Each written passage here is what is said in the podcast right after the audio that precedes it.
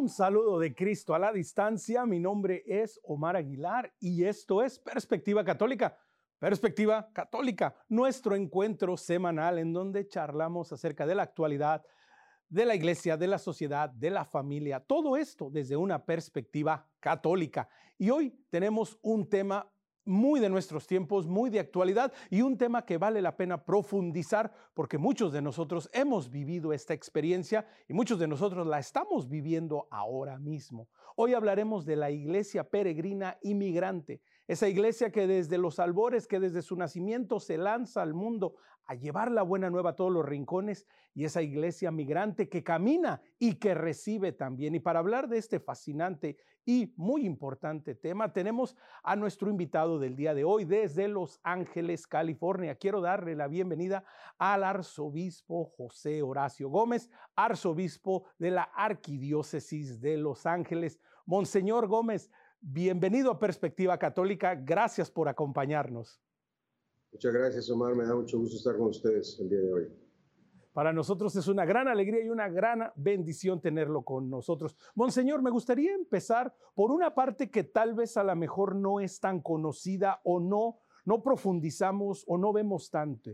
Hablamos de la iglesia peregrina y todos nos sentimos parte de ella, pero también existe la iglesia migrante, ¿no? Entonces, Monseñor, hablemos un poco, partamos desde aquí. ¿Por qué decimos que la iglesia es migrante. ¿A qué nos, a qué nos referimos cuando hablamos de esto? Bueno, pues uh, yo creo que es muy importante eh, eh, que todos somos la familia de Dios, pero vivimos en distintos lugares del mundo, ¿verdad? Entonces, de una manera u otra estamos todos migrando hacia, espiritualmente estamos migrando hacia la vida eterna y también físicamente a veces uh, vamos migrando de un lugar a otro en el mundo en el que vivimos simplemente cambiándonos de ciudad o cambiándonos de país o, simplemente cambiándonos de habitación en donde estamos.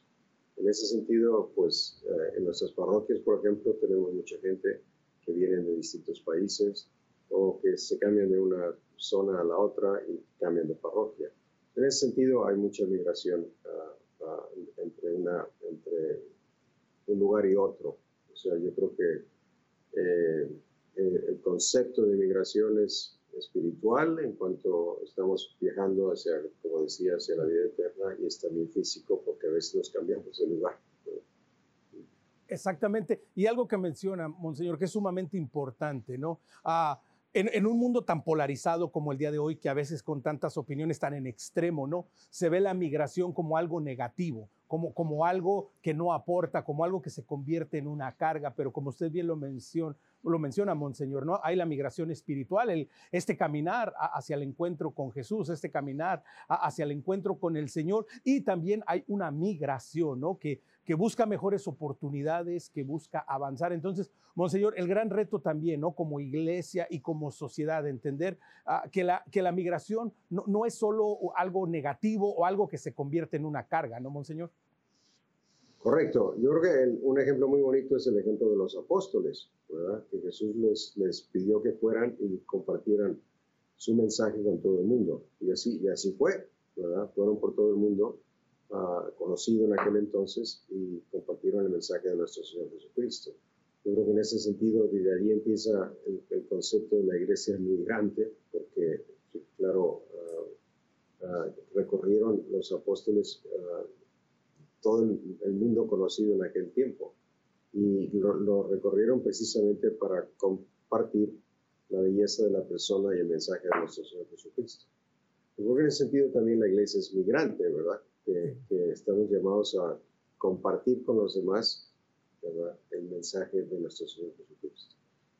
Exactamente, compartir con los demás y también dar testimonio, ¿no? En cada lugar que, que pasamos y por donde vamos. Monseñor, usted ha tenido uh, la, la, bendición y la oportunidad en su vocación de vida, ¿verdad? Pues de su nativo México pasar a España y después emigrar a los Estados Unidos. En su experiencia, Monseñor, ¿cómo ha vivido este proceso de, llegar a una nueva cultura, de incorporarse a un nuevo idioma? ¿Cómo ha vivido, Monseñor, el proceso de, vivir también y de ser parte de, lo que usted nos habla, Monseñor, de este proceso de migración espiritual, pero también, también física? Sí, bueno, uh, uh, yo o sea, yo efectivamente nací en México y crecí en México, estudié en México también. Uh, nací en la ciudad de Monterrey, pero hice la, la, universidad en la Ciudad de México y después fui a estudiar la teología en, en Roma y, y, y, terminé los estudios de doctorado en, en España. Uh, después me ordené sacerdote y regresé a México y después me asignaron a venir a los Estados Unidos. Todo ha sido pues una, una, una belleza, ¿verdad? Conocer las distintas culturas relacionarme con distintas personas en distintos países, pues ha sido una gran bendición para mí. Uh, los Estados Unidos esa era un país hasta cierto punto mucho más conocido uh, para mí y para mi familia, porque históricamente parte de mi familia, por el lado de mi mamá, uh, habían estado por muchísimo tiempo en los Estados Unidos. Entonces, obviamente mi mamá desde que yo estaba pequeño quería que aprendiera el inglés. Entonces, uh, eso me facilitó mucho el, pasar de, México a los Estados Unidos, eh, especialmente en donde estuve primero en Houston y en San Antonio, Texas. Uh, toda esa, esa experiencia. Um, me dio a mí, pues, estando en Roma, la realidad de la universalidad de la iglesia. Y estando en España también, pues, el compartir con personas de muchos otros países eh, durante los estudios del doctorado lo que significa la fe en las distintas culturas. Y después llegar a los Estados Unidos, pues claro, es, es, es uh, uh, como digo, es una experiencia que ya tenía en mi familia, pero que también me ha dado la posibilidad de, de practicar mi fe y ayudar a, todas las personas que están cerca de mí a que practiquen su fe, de acuerdo con los diferentes uh, digamos, de dónde vienen, cómo son, cuáles son las familias. Eso me ha ayudado muchísimo. La, la, yo creo que muchas veces uh, el, el, reto que tenemos es conocer las culturas uh, de las personas que están a nuestro alrededor. Eso nos facilita entender que todos somos, como decía, hijos e hijas queridísimos de Dios nuestro Señor.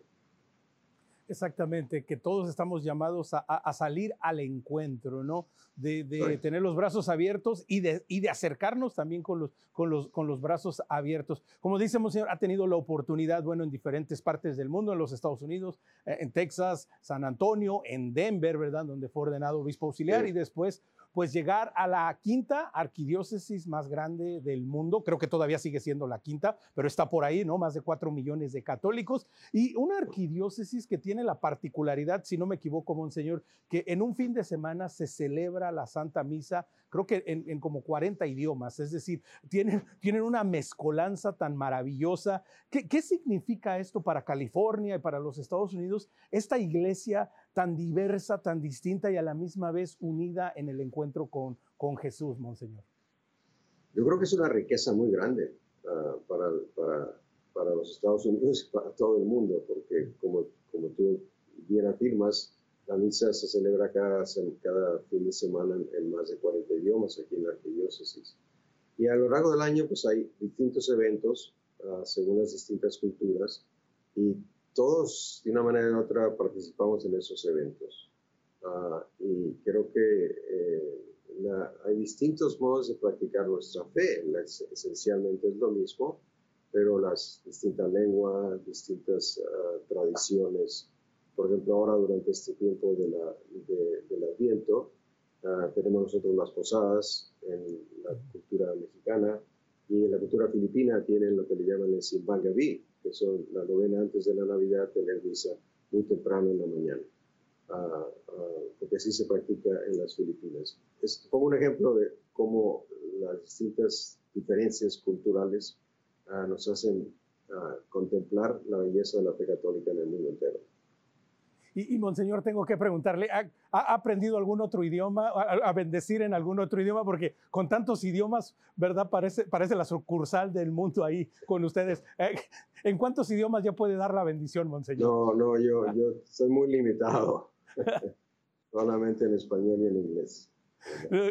Sí, porque es maravilloso eh, la diversidad cultural de, del sur de California, de la arquidiócesis de Los Ángeles. Pero, Monseñor, esto también conlleva pues una iglesia que, es migrante, que es peregrina, pero también esto tiene un reto para, para la iglesia que recibe a estos peregrinos, ¿no? Que recibe a estos migrantes. E, en su experiencia, Señor, ¿cómo ha sido este encuentro? ¿Cómo, cómo ha sido la iglesia que recibe a aquel extranjero, aquel que llega, ya sea por buscar un mejor bienestar, ya sea como en muchas de las situaciones, pues por una situación de crisis, de guerra, de pobreza, de necesidad, de desesperación, y que tiene que abandonar su tierra no porque quiere, sino porque debe, por subsistir. ¿Cómo ha sido este encuentro, Monseñor, en su experiencia y ahora, verdad, en, Los Ángeles, en California, de la cultura que está y aquellos que llegan para ser recibidos? No, yo, en mi experiencia en los Estados Unidos ha sido uh, una gran bendición en cómo la iglesia siempre eh, recibe a los inmigrantes uh, con gran generosidad. Uh, yo diría que, por ejemplo, aquí en Los Ángeles, tenemos, en casi todas las parroquias tienen distintas misas en distintos idiomas.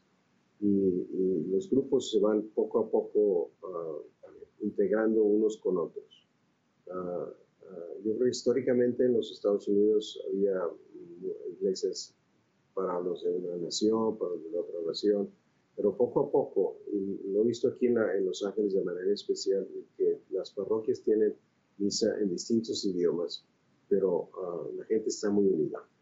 Yo creo que esa es una gran bendición que hay aquí en la Arquidiócesis de Los Ángeles. Exactamente, que la iglesia está unida, que la iglesia responde a las necesidades y que recibe a aquellos que llegan. Y, Monseñor, que no es algo exclusivo de, ustedes en, la arquidiócesis de Los Ángeles, sino que se ve a lo largo de los Estados Unidos, ¿cierto? Correcto, así es. prácticamente ya todas las, todas las diócesis en los Estados Unidos son como, como, como lo estoy comentando, que hay mucha más unidad no solamente una iglesia para los que venían de Polonia, otra iglesia para los que venían de Italia, otra iglesia para los que venían de, otras partes del mundo, para México, de América Latina, ah, o, de, las Filipinas, sino ya todos prácticamente estamos unidos en la misma parroquia, aunque las misas sean en distintos idiomas. Entonces, en ese sentido, hay mucha unidad. Y por otro lado, también una gran generosidad en recibir a los inmigrantes en las parroquias exactamente qué ha sido, uh, ha sido Monseñor, un, proceso, me imagino, ¿no? Usted a lo largo de su, de su vocación como, sacerdote, como arzobispo y participando en diferentes consejos de, diferentes maneras, llegando a ser el primer ah, hispano como presidente de la conferencia episcopal de los obispos de Estados Unidos. Le ha tocado vivir todo ese proceso. En Estados Unidos de manera particular, ¿cómo ha ido avanzando la iglesia en, en reconocer la necesidad de esta apertura hacia el inmigrante. Y como usted bien lo dice, ¿no, Monseñor? Pues pasamos del siglo XIX, principios del siglo XX, en donde todavía se veía una iglesia un tanto nacionalista, ¿verdad? Las diferentes culturas, pues apoyándose entre sí, y ahora, como usted lo dice, Monseñor, ya una verdadera apertura. ¿Cómo ha sido este proceso, este caminar de la iglesia en Estados Unidos?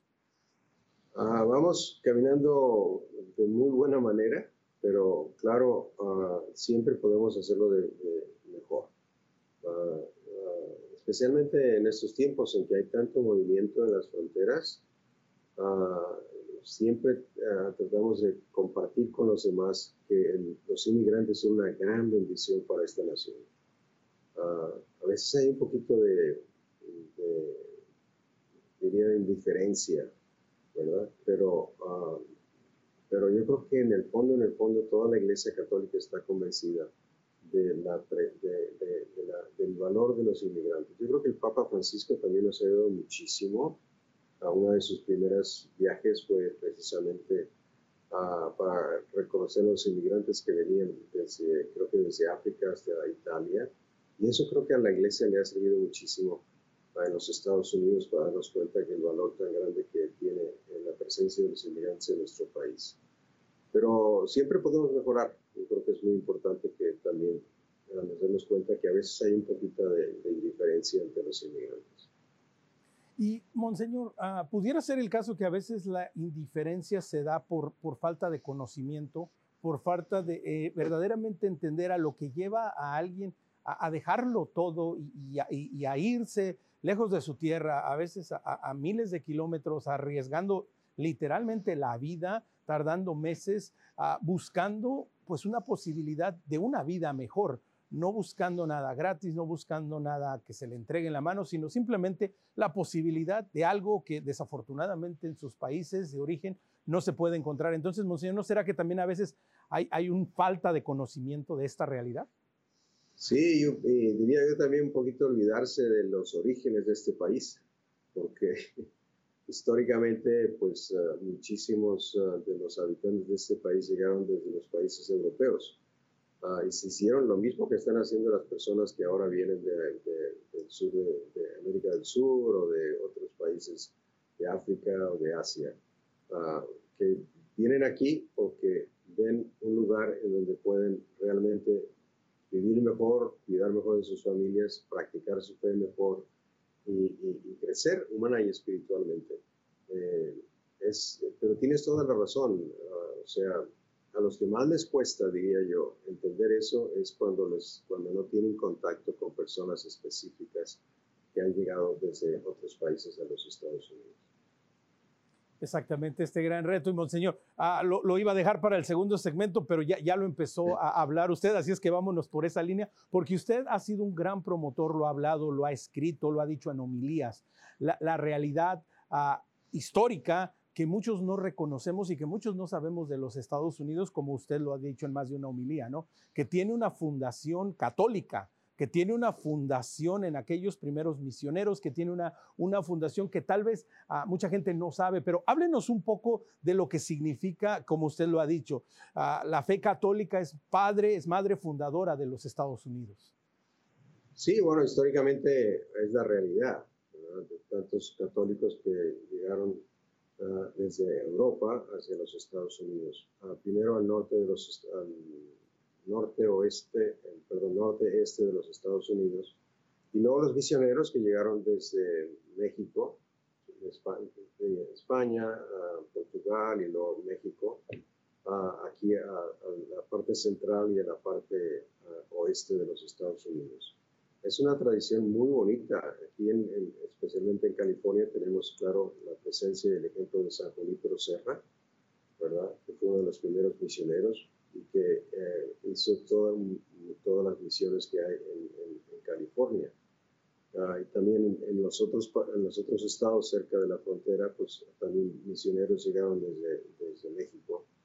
Ah, y en la parte de la Florida llegaron desde Francia ah, y, desde España también. ¿verdad? Entonces, toda la, la cultura católica empezó de esa manera en los Estados Unidos y, fue una, unos eventos realmente impresionantes de sacrificio y de entrega de los misioneros para entender la cultura de los, de los nativos del lugar y compartir con ellos la belleza de nuestra fe. Ah, yo creo que históricamente, cuando realmente uno entiende la historia de los Estados Unidos, eh, eh, ve la presencia de tantas personas que vivían su fe, que vivieron su fe de una manera heroica, para traer la, la, belleza de la doctrina católica, la fe católica en los Estados Unidos. Exactamente, y algo que, que, de nuevo, pues desafortunadamente en las escuelas no se enseña demasiado y a veces pues no conocemos, ¿no? Las dos primeras celebraciones religiosas, la Santa Misa celebrada en San Agustín, Florida y en el sur de los Estados Unidos, en el área, en la frontera ahí entre Chihuahua y El Paso, estas primeras celebraciones. Y que, Monseñor, es bueno reconocerlo porque también por mucho tiempo a nuestra fe se ha sentido como inmigrante, inclusive como una hija no muy bien querida o hasta mal querida en la cultura de los Estados Unidos, en la historia, en donde hemos tenido momentos realmente muy difíciles. Por eso es bueno no reconocer que nuestra iglesia sigue siendo migrante, pero que ya también había sentado raíces acá, Monseñor. Correcto, sí. Desafortunadamente hay mucha información incorrecta Ah, sobre la presencia de los, especialmente de los misioneros que llegaron aquí. Ah, ah, pero es muy bonito cuando uno conoce bien la historia. Y tengo una, una, una, historia muy bonita que es, yo he escrito bastante sobre, sobre la, inmigración a los Estados Unidos y también sobre la, la importancia de San Felipe Serra aquí en California. Y en una de las ocasiones el, el canal Francis George, que descansa en paz, me comentó que eh, de la misma manera como yo había escrito sobre la historia de la Iglesia Católica en el oeste de los Estados Unidos, él le hubiera gustado mucho escribir sobre la presencia de los misioneros franceses en el centro de los Estados Unidos, porque hicieron una labor eh, impresionante de sacrificio, de entrega y de, amor a los demás al traer la fe católica a los Estados Unidos. Y, y Monseñor, continuando con lo que usted menciona, eh, y algo que de nuevo, pues no se conoce lo suficiente, es que esta, esta misión, es, estos, estos inmigrantes, estos que llevaban la buena nueva, estos peregrinos, no solo era una misión puramente apostólica, es decir, llevar la buena nueva y convertir. Pero, Monseñor, también hacían un gran trabajo, por ejemplo, en el área de la agricultura, en el área de los cultivos, e, en el área de la construcción. Es decir, los inmigrantes también desde un principio han aportado a los Estados Unidos más que la fe. Totalmente totalmente. Y además, a los misioneros siempre defendieron a los nativos aquí en los Estados Unidos y les enseñaron y compartieron con ellos todas las, las cosas buenas que ellos uh, vivían en sus países. Uh, pero como estamos comentando, eso no se habla mucho, sino se habla de otro tipo de cosas que, eran más bien de carácter político, porque los, misioneros estaban totalmente dedicados a, a, ayudar a, todas las personas que habían ya que estaban establecidos en Estados Unidos, conocer sus tradiciones y ayudarles a que, a, que tuvieran también uh, la belleza de la presencia de Dios en sus vidas. Exactamente, que es uno de los grandes retos de nuestros tiempos, ¿no? A veces separar la ficción de la realidad y, y, no todo tomarlo desde un corte netamente político, ¿verdad, Monseñor? Porque, porque la fe trasciende la política. Es necesario que el católico, que la persona de fe participe en la vida política, pero tiene que trascender y no solo convertirse en un simple vehículo para tomar banderas, ¿no, Monseñor? Así es, efectivamente. Yo creo que en ese sentido también uh, uh, los inmigrantes de ahora, ¿verdad? También uh, son una gran bendición para, para la, cada país al que llegan. el reto es saber, saber recibirlos, educarlos y ayudarles a que se, se integren en la realidad del país al, que están llegando, el país nuevo. Y, sobre todo, Monseñor, hablando y pensando, por ejemplo, no en, el gran éxodo, desafortunadamente, de, nuestros hermanos venezolanos que, han llegado, pues, no solo a los Estados Unidos, pero también han emigrado a otros países en Sudamérica, en donde, por ejemplo, comparten, comparten la fe, comparten el idioma, comparten inclusive algunas de las tradiciones y aún así a veces hay, un rechazo, a veces hay un reto, de nuevo, no solo para el que llega, pero para el que recibe. Entonces, también esta idea y esta invitación, ¿no, Monseñor, para aquellos que están recibiendo, más sobre todo cuando, cuando es tu hermano y cuando tu hermano literalmente es tu vecino. Sí, es lo que tú decías, conocerse unos a otros, porque a veces uno asume algunas cosas que no son verdad. Eh, y en la, en la, manera, en la medida en que uno va conociendo a las personas que vienen de otras culturas, pero que tienen en el fondo, primero, la, la, la, misma humanidad, ¿verdad? Y al mismo tiempo, perdón, la misma fe. Entonces uno se integra inmediatamente, porque son los mismos valores, pero uh, la primera reacción muchas veces es de decir, no, no, no queremos más gente aquí, ¿verdad? que es un poco superficial, ¿no? Hay que eh, ver, como tú nos estás diciendo, las, las, uh, la, la, la, colaboración y las cosas buenas que vienen de las otras culturas que llegan a nuestro país. Exactamente, y que nos ayuden a crecer y que fortalecen a una nación, porque un, una persona que llega, pues también trae, uh, dones y talentos que puede otorgar y que, Monseñor, ese es otro aspecto que tampoco muchas veces se da, se, da por conocer o no, o no lo recapacitamos lo suficiente, ¿no? Que aquel que llega, en muchísimos casos, Monseñor, entrega su vida, literalmente su vida, sus mejores años de trabajo y de esfuerzo a su nueva nación, ¿no? Totalmente. Históricamente, aquí en los Estados Unidos, ese ha sido el ejemplo clarísimo de los inmigrantes desde cualquier punto de vista, desde el punto de vista uh, económico, desde el punto de vista cultural, desde el punto de vista familiar, uh, uh, ha traído una, una, una, bendición, unas bendiciones, una capacidad de adaptarse a las situaciones y a la cultura de los Estados Unidos, que ha hecho que la cultura americana también crezca en, en, en, su fundamento y en cómo adaptarse a, las distintas personalidades de las personas que viven aquí. Es impresionante.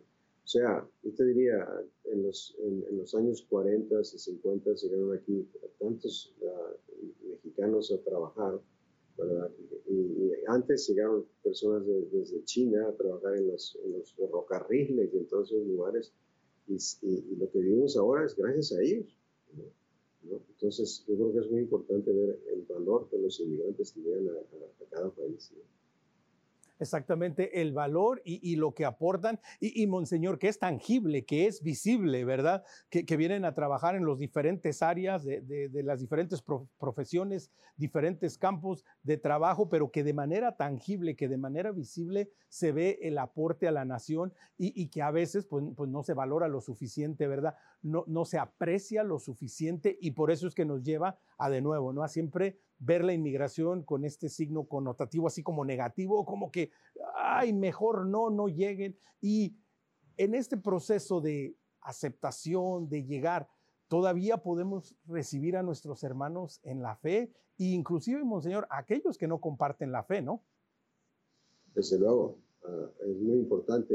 También hay ejemplos también muy bonitos de personas que llegaron aquí de otras religiones y que poco a poco han, entendido mejor la, religión cristiana, la religión católica, y se han adaptado perfectamente y viven su fe de una manera heroica también. Ah, ah, hay ejemplos muy bonitos, ¿verdad? Y, pienso que, eh, también positivamente tienes, tenemos que verlo como algo que nos ayuda a, a compartir nuestra fe con las personas que vienen de otras religiones y de otros países y, vivir nuestra fe no solamente con comodidad, diría, sino con el esfuerzo de salir de nosotros mismos para entender mejor sus culturas y, y comprenderlos mejor y recibirlos con todo el corazón abierto. ¿verdad?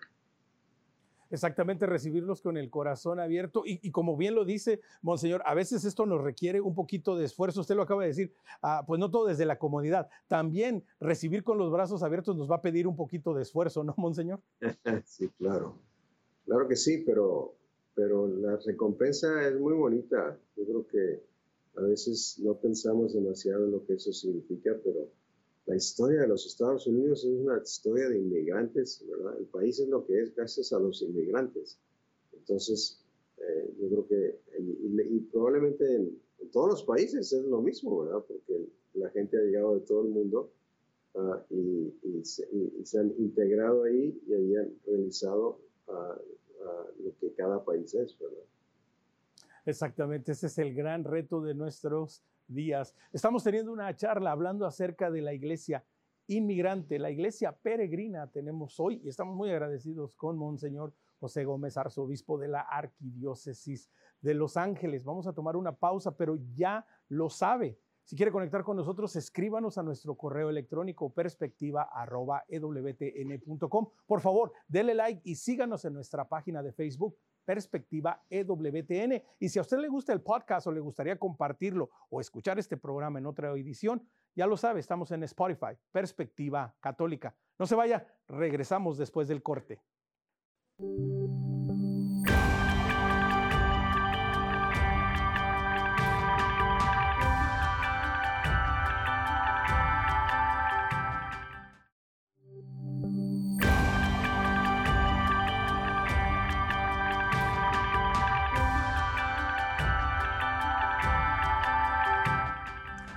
Continuamos Perspectiva Católica, Omar Aguilar, hoy con ustedes hablando acerca de la iglesia peregrina inmigrante. Tenemos con nosotros a Monseñor José Gómez, arzobispo de la Arquidiócesis de Los Ángeles, California.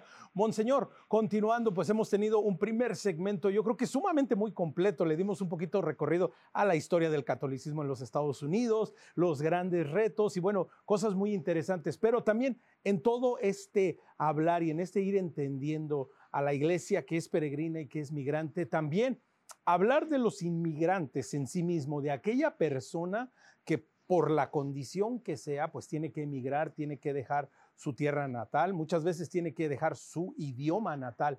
¿Cuáles son los retos que conlleva el tener que hacer esto? ¿Cómo, cómo lo ha visto usted? ¿Cómo lo ha experimentado? Ah, ¿Cómo, ¿Cómo ve a la gente que afronta estas realidades, Monseñor? Bueno, ah, eh, el problema más serio que tenemos en este momento es la falta de una reforma migratoria ah, de acuerdo a las necesidades de este tiempo. La última eh, reforma de, inmigración en los Estados Unidos fue en el, en el año 1986. y desde entonces no ha habido ningún proceso así como más completo de una posibilidad de una reforma migratoria. Uh, para, para, facilitar el que las personas que quieran venir aquí puedan adaptarse a las condiciones que se les pongan y puedan llegar legalmente a los Estados Unidos. Entonces, el reto más grande que hay ahorita es que llegan tantos uh, de, todos los países del mundo, especialmente diría de, de América Latina, uh, y que tienen que pasar por unas, unos sufrimientos bastante grandes ¿verdad? para poder que los acepten en este país. entonces, estamos pidiendo mucho al gobierno de los Estados Unidos, al Congreso de los Estados Unidos y a, la presidencia de los Estados Unidos a que empiecen ya de una manera comprensiva una reforma de migración para que las personas que, que, necesitan venir, por decirlo de alguna manera, puedan realmente aplicar y ser aceptados en los Estados Unidos, porque vienen con la buena intención de trabajar y de hacer que este país sea mejor. Y, que también, Monseñor, en, este aspecto, ah, y, siendo un poco repetitivo, lo acaba de decir, pero como para dejarlo así como, como más establecido, ¿por qué sería bueno una reforma migratoria? ¿Por, qué sería algo necesario?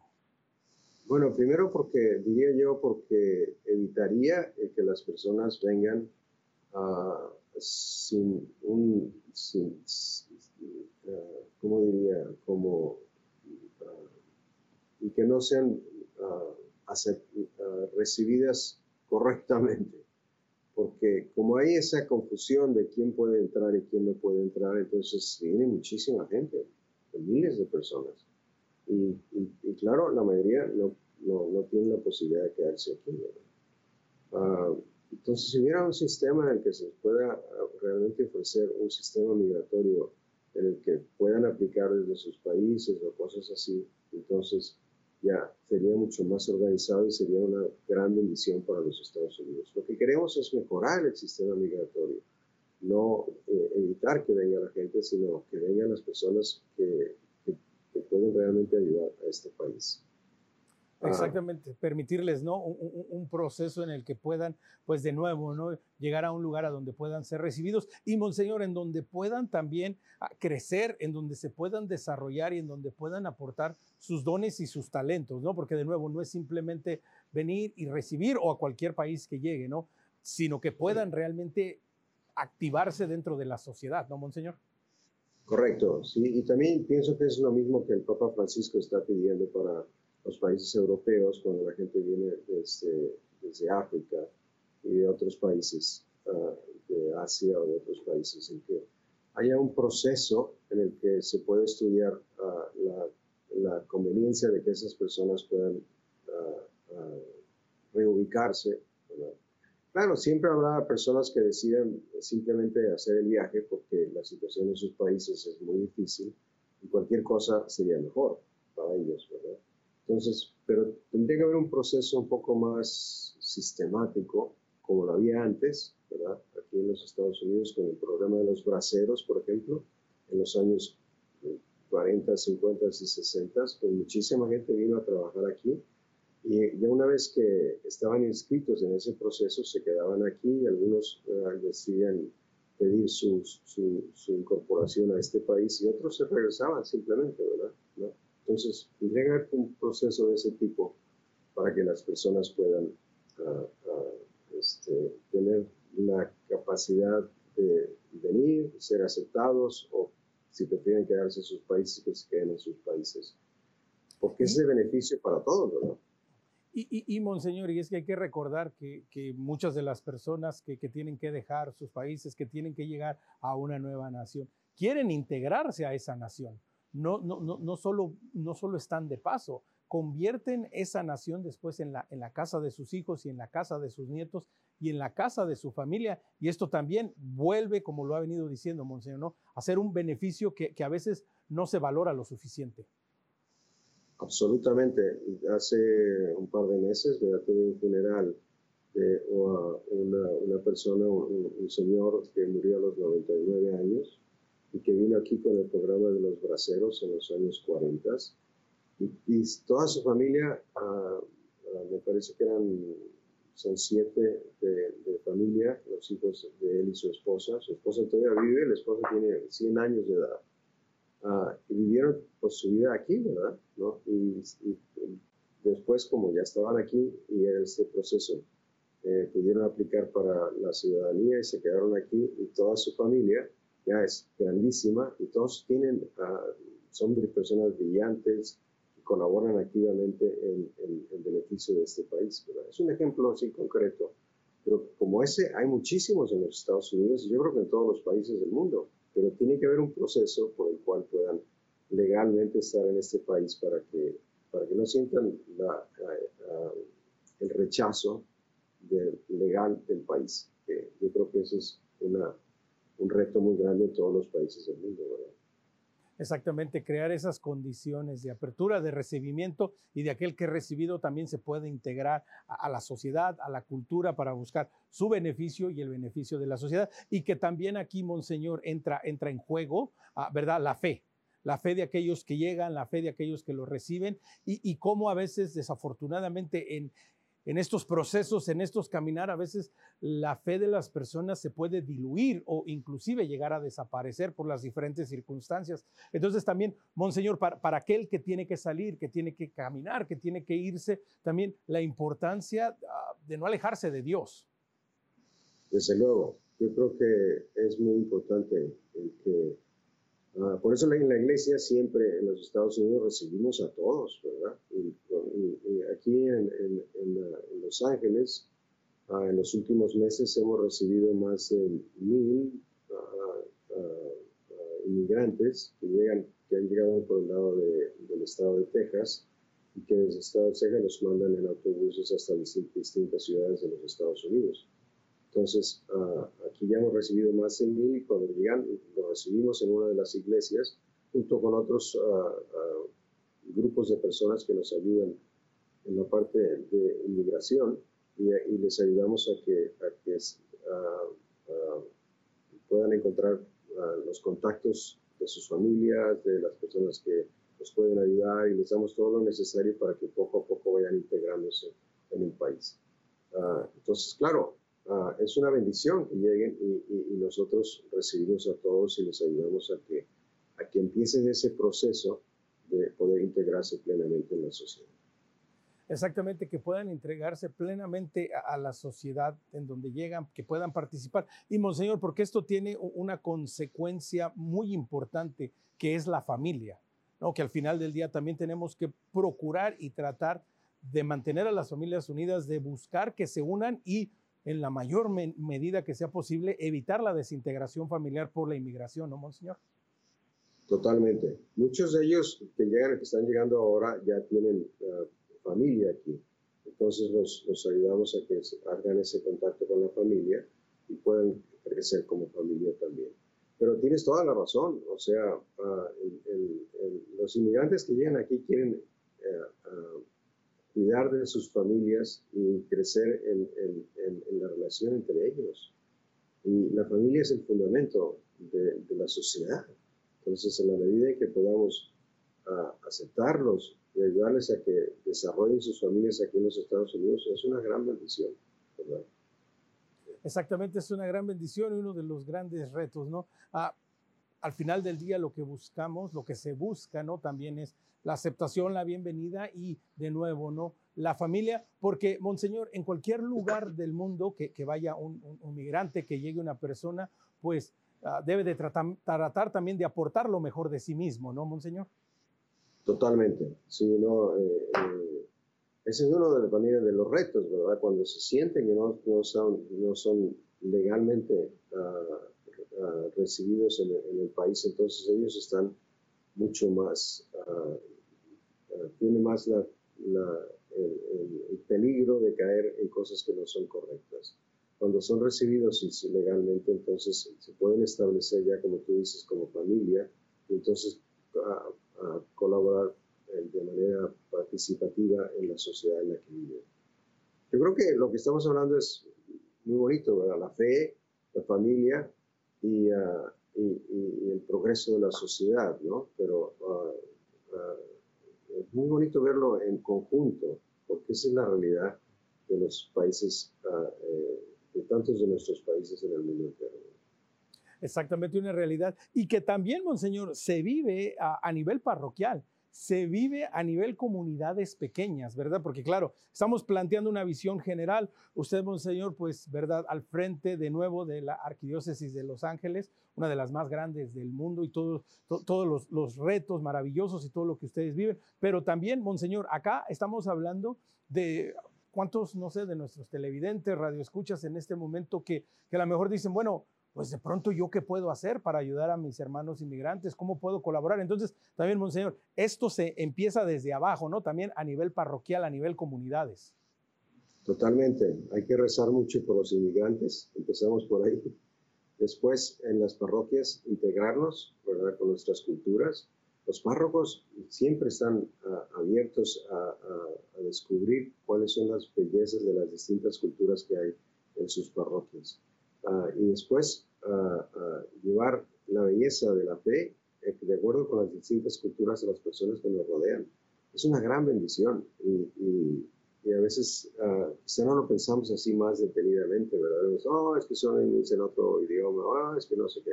No, es que realmente lo más importante y lo más bonito es que estamos todos unidos en la parroquia y, viviendo nuestra fe con una gran alegría y con el deseo de, de compartir la fe eh, de manera sencilla, ¿verdad? Pero con generosidad con los demás. Y, y Monseñor, aquí en dos aspectos muy importantes. ¿no? Uno, que a veces oímos es, esa frase que, que, es como un poco fastidiosa. No, es que, pues es que aquí nunca se ha hecho eso, o es que aquí siempre se hacen las cosas de una manera. Y la otra es que a veces simple y sencillamente nos da miedo, nos falta un poquito de, de valor por hablar, para hablar por aquellos que no tienen voz.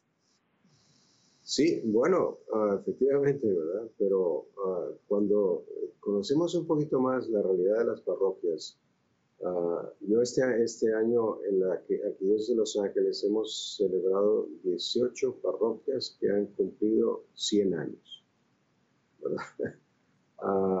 estamos hablando de 1923, y, y parroquias que empezaron pequeñas, para muchas de ellas para recibir a, inmigrantes que venían en aquel tiempo, eh, después de la Primera Guerra Mundial, y, ah, y, que han crecido de una manera increíble, y que se han mantenido durante más de 100 años, están vibrantes en este momento, y ayudando a, todas las personas de esa comunidad. ¿no? Es, es una, para mí una gran alegría el ir a esas parroquias, celebrar el centenario, y ver cómo están tan activas y tan llenas de agradecimiento a Dios nuestro Señor y a todos los, los uh, sacerdotes y ministros y, que, que, las religiosas y los religiosos que han participado a lo largo de los años de esas parroquias. Esa es la belleza de nuestra fe y la belleza de los inmigrantes, ¿verdad? Porque claro, en 1923 la población de Los Ángeles era muy pequeña, ¿verdad?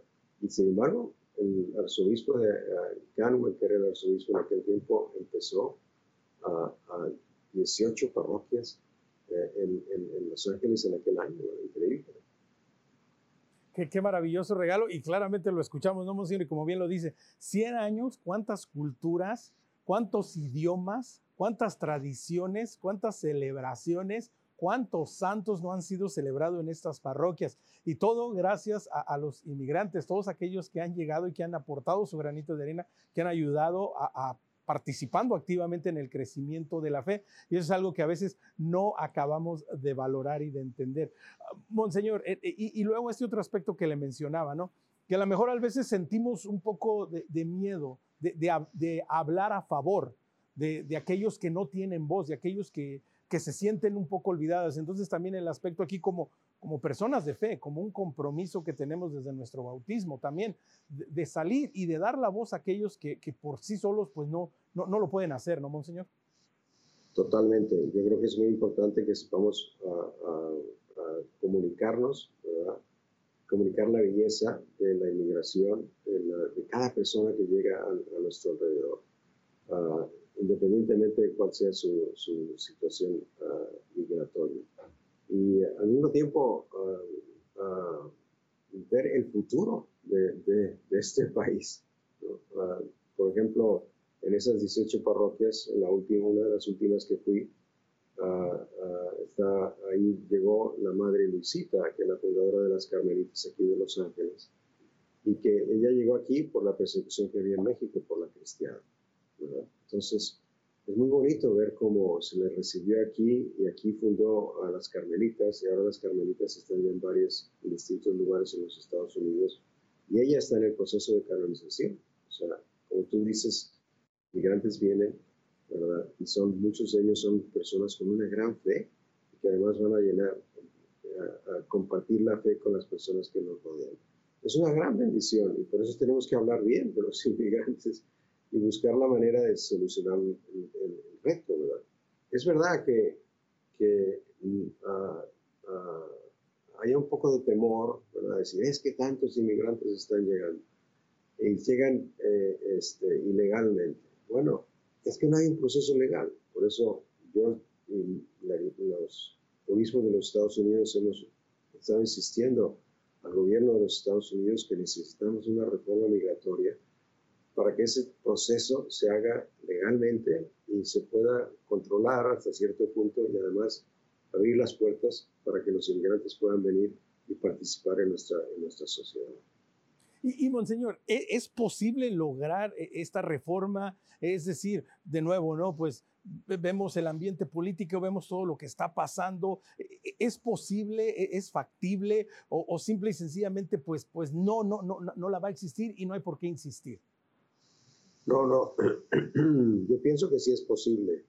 Uh, es, va, un reto grande, ¿verdad? Eh, en varios momentos en los últimos 20 años he estado perdón, muy cerca de conseguir alguna, lo menos una parte de la reforma migratoria.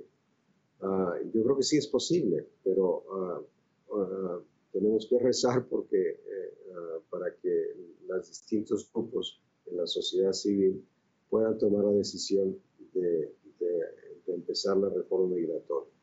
Ah, ah, es un reto, pero vale la pena. Yo creo que hay que seguir insistiendo en eso y sí es posible. Así es, y, vale la pena y, además, ¿no? Creo que es parte también, ah, pues, de nuestra cultura, sobre todo latinoamericanos, ¿no? no olvidar a aquellos que van llegando, aquellos que un día fueron lo que nosotros fuimos un día, los que tuvimos que emigrar, los que tuvimos que llegar, los que pasamos ese proceso. Eh, Monseñor, nos quedan un par de minutos, pero también aquí quería tocar brevemente la, importancia que juegan a nuestra participación en las redes sociales para promover y hablar de esto, de todo lo que hemos hablado en esta, en esta hora. La importancia que tenemos como personas de buena voluntad, como católicos, también de dar la buena cara por los inmigrantes, ¿no? Sí, muy importante. Hay que estar presentes y a, compartir nuestra fe nuestra, la manera en cómo la iglesia entiende la inmigración como un, vivir, ¿verdad? aquel mandato de nuestro Señor Jesucristo de ir por todo el mundo y compartir con, con, con toda la gente la belleza de nuestra fe, la persona y las enseñanzas de nuestro Señor Jesucristo. Y al mismo tiempo respetar las leyes del país, ¿verdad? Pero ah, siempre tratando de vivir nuestra fe, la sencillez de nuestra vida diaria. Exactamente, y también, Monseñor, dando a conocer los recursos que, bueno, como usted lo menciona, y, no son excluyentes, ¿verdad? Como dice cada vez más en los Estados Unidos, todos los recursos que la iglesia ofrece para las personas en todas estas necesidades, que hay muchos recursos, ¿cierto? Totalmente, sí, estamos totalmente abiertos también a recibir a las personas, ayudarles en todo lo que podamos y también ayudar a nuestros, nuestros gobernantes para que esa reforma migratoria se haga realidad y cuando se haga realidad nosotros somos los primeros que vamos a estar ayudando a que los inmigrantes se integren en nuestro país. Exactamente, y esto nos lleva a este punto también de vital importancia, Monseñor, así como, como que no quede nadie fuera. la importancia también como católicos de participar en la vida política de la nación para buscar el bien común de todos, ¿no, Monseñor? Absolutamente. Todos tenemos que participar en la vida pública del país, el país en el que estemos, ah, porque eh, ah, de esa manera es como podemos ah, llevar a la práctica nuestra fe, ¿verdad?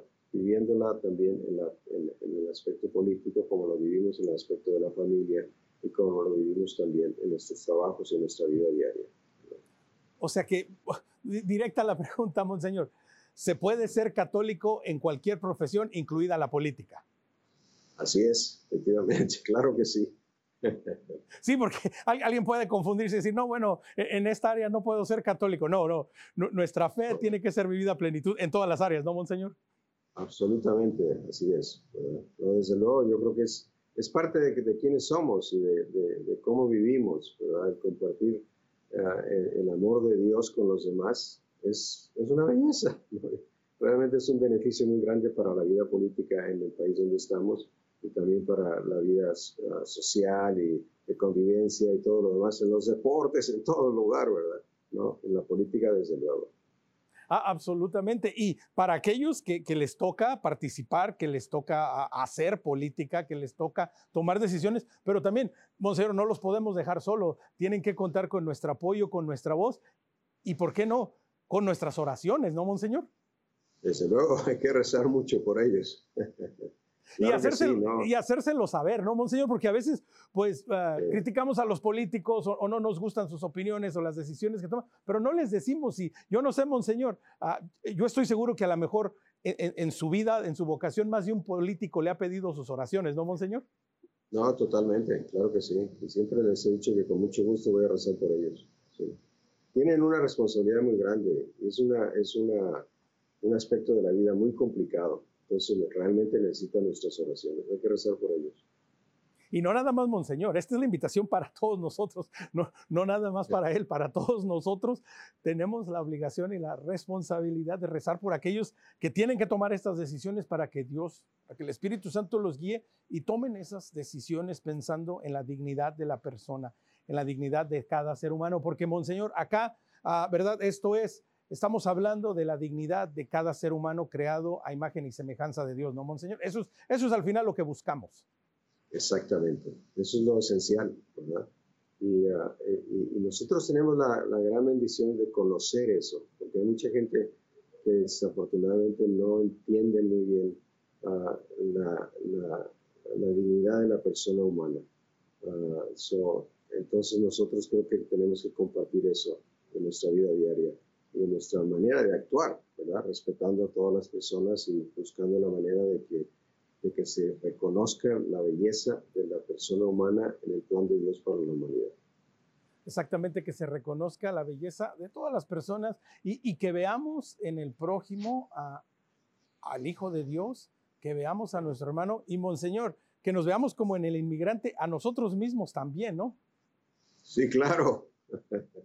Sí, porque ah, ah, todos de una manera o de otra somos inmigrantes, por, históricamente, ¿verdad? Y también porque estamos en este proceso migratorio de, de vivir nuestra vida de acuerdo con el plan de Dios aquí en la tierra y después eternamente en el cielo. Exactamente, Monseñor, a dos minutos del final, unas palabras en esto que menciona, que va muy, fue como usted inició esta charla el día de hoy. También recordar eh, eh, este proceso de migración, esta peregrinación espiritual a la que todos estamos llamados. Sí, yo creo que es, es muy importante que todos sintamos ese, ese llamado de, ah, de, crecer en nuestra fe a lo largo de, de nuestra vida. Uh, siempre estando abiertos a la presencia de Dios en nuestra vida diaria y, a la posibilidad de conocer mejor la persona y las enseñanzas de nuestro Señor Jesucristo.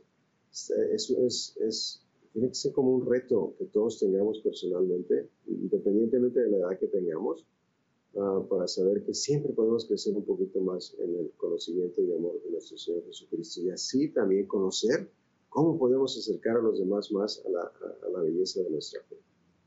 Exactamente, cómo podemos acercarnos y acercar más a aquellos, ¿verdad? A conocer más de Jesús. Monseñor, le queremos dar las gracias, pero no sin antes pedirle que por favor nos despida con su bendición.